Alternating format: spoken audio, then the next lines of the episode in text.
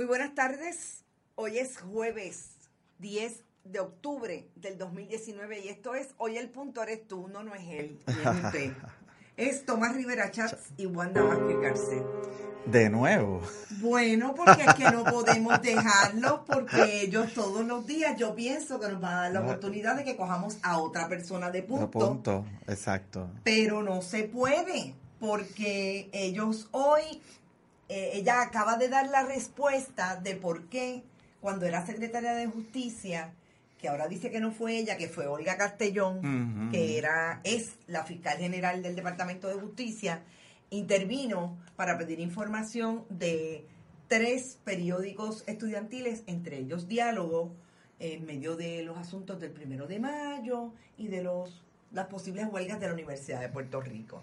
Por un lado ese, por otro lado Tomás Rivera Chats, que él pues insiste en eh, ser parte de eh, la operación anticomunicación, antiinformación, cuando habla de un comentarista de noticias y lo pone como tú sabes, pero no le contesta las preguntas de contenido. Exacto, no, no contesta los señalamientos que se, que se hacen. Los eh, sustantivos. Los sustantivos y los señalamientos que se hacen válidamente sobre lo que han sido y lo que son los empleados fantasmas. Eh, en el Capitolio que bajo su presidencia del Senado eh, se han tenido, ya ayer me parece, se declaró culpable el, último. de los acusados que habían a nivel federal eh, de los empleados fantasmas, lo cual él nunca ha querido admitir que son empleados. Él dijo que eran contratistas. Ah, bueno, pues sean empleados o sean contratistas, tiene fantasmas allí. Tiene fantasmas, tiene esqueletos en el closet, Tomás Rivera Chats. Entonces, cuando uno va a hacer este programa e, e, intenta no hablar del gobierno, es imposible, porque todos los días nos dan razones para que los cojamos de punto. La, la verdad es que eh, yo, de nuevo, lo dije aquí eh, en la, pasada vez que estuve. tres semanitas. Eh, de que iba a ser bien interesante eh, ver el testimonio que finalmente ofrezca Tomás Rivera Chats en el banquillo de testigos de la Corte Federal. Pero ya no va a ah, tener que Ah, bueno, ya no va a tener que ir, es verdad. Ya no va a tener que ir. hay, que, hay que ver cómo, cómo, esa investigación continúa. es verdad, yo eh, apostaba a que la, la, la, el que él tuviera que sentarse en el banquillo de testigos iba a ser eso iba a ser una diferencia. iba a ser una diferencia eh, pero pues ya todos se declararon culpables así que no va a haber juicio.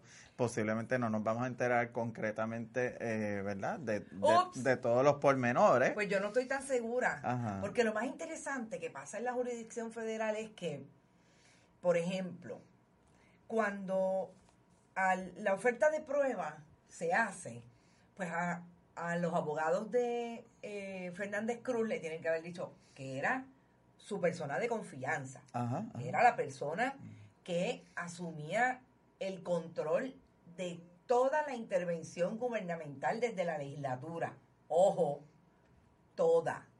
Así, ah, él, él, actuaba por la libre. Sí él, Johnny Méndez lo llamaba y le decía, me méteme esas dos personas ahí, y él lo hacía sin consentimiento del Senado. ¡Ja! No me lo creo. Cuando eso se da, esa relación y ese descubrimiento de prueba, ahí está todo disponible. Van a sentar a Tomás Rivera Chats. ¿Qué es lo que yo pienso que quiso hacer la fiscalía con eso? Sentar a Tomás Rivera Chats era sentar a la persona que infundía miedo, en los otros tres. Sobre todo en el que no se había declarado culpable. Entonces, Tomás Rivera Chávez podía tener un problema serio en la silla de los testigos. Se iba a perjurar. Se iba a perjurar. Iba a decir que nunca participó de nada. Iba a decir que nunca habló con sus subalternos sobre la contratación de los dos contratistas fantasmas. ¿Y qué tú crees? ¿Que hubo una, un pago por debajo de la mesa para, para no comprar, pero bueno, declararse culpable. Eh, declárense culpable, no hay juicio y no salen los trapos sucios. Bueno. Eh, que, que fue en parte eh, lo que hizo mucha de la gente que fue convicto bajo el mandato de Pedro Rosselló. Todos hicieron buche, todos cogieron cárcel eh, por, no, por no implicar a, al exgobernador en nada, eh, incluyendo a Angie, Angie Rivera, que fue su secretaria, que llegaba en jaguar a Fortaleza y él nunca la vio. Este y un poco pues que todo el mundo se calle la boca, se compra el silencio, eh, cógete los añitos de cárcel. Está bien fuerte, yo no cogería cárcel. Ni uno. Ni un día por nadie. Este, pero así opera esta gente porque hay que recordar que Roselló le compró la banca del Senado al, a, aquel senador por el distrito de Arecibo, así que no dudo que haya habido trueque monetario por ahí para que Tomás Rivera Char no tuviera que sentarse en ese banquillo. Yo sí sé que sería interesante ver cómo era la cuenta de Ángel Fernández, Ángel Figueroa Cruz, Cruz, en el 2019 versus en el 2026 cuando salga de la cárcel. Sí, eso es importante. Es importante saber las condiciones en que va a vivir. Angie Angie Rivera se cogió siete años. ¿Te está gustando este episodio?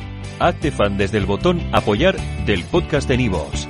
Elige tu aportación y podrás escuchar este y el resto de sus episodios extra. Además, ayudarás a su productor a seguir creando contenido con la misma pasión y dedicación.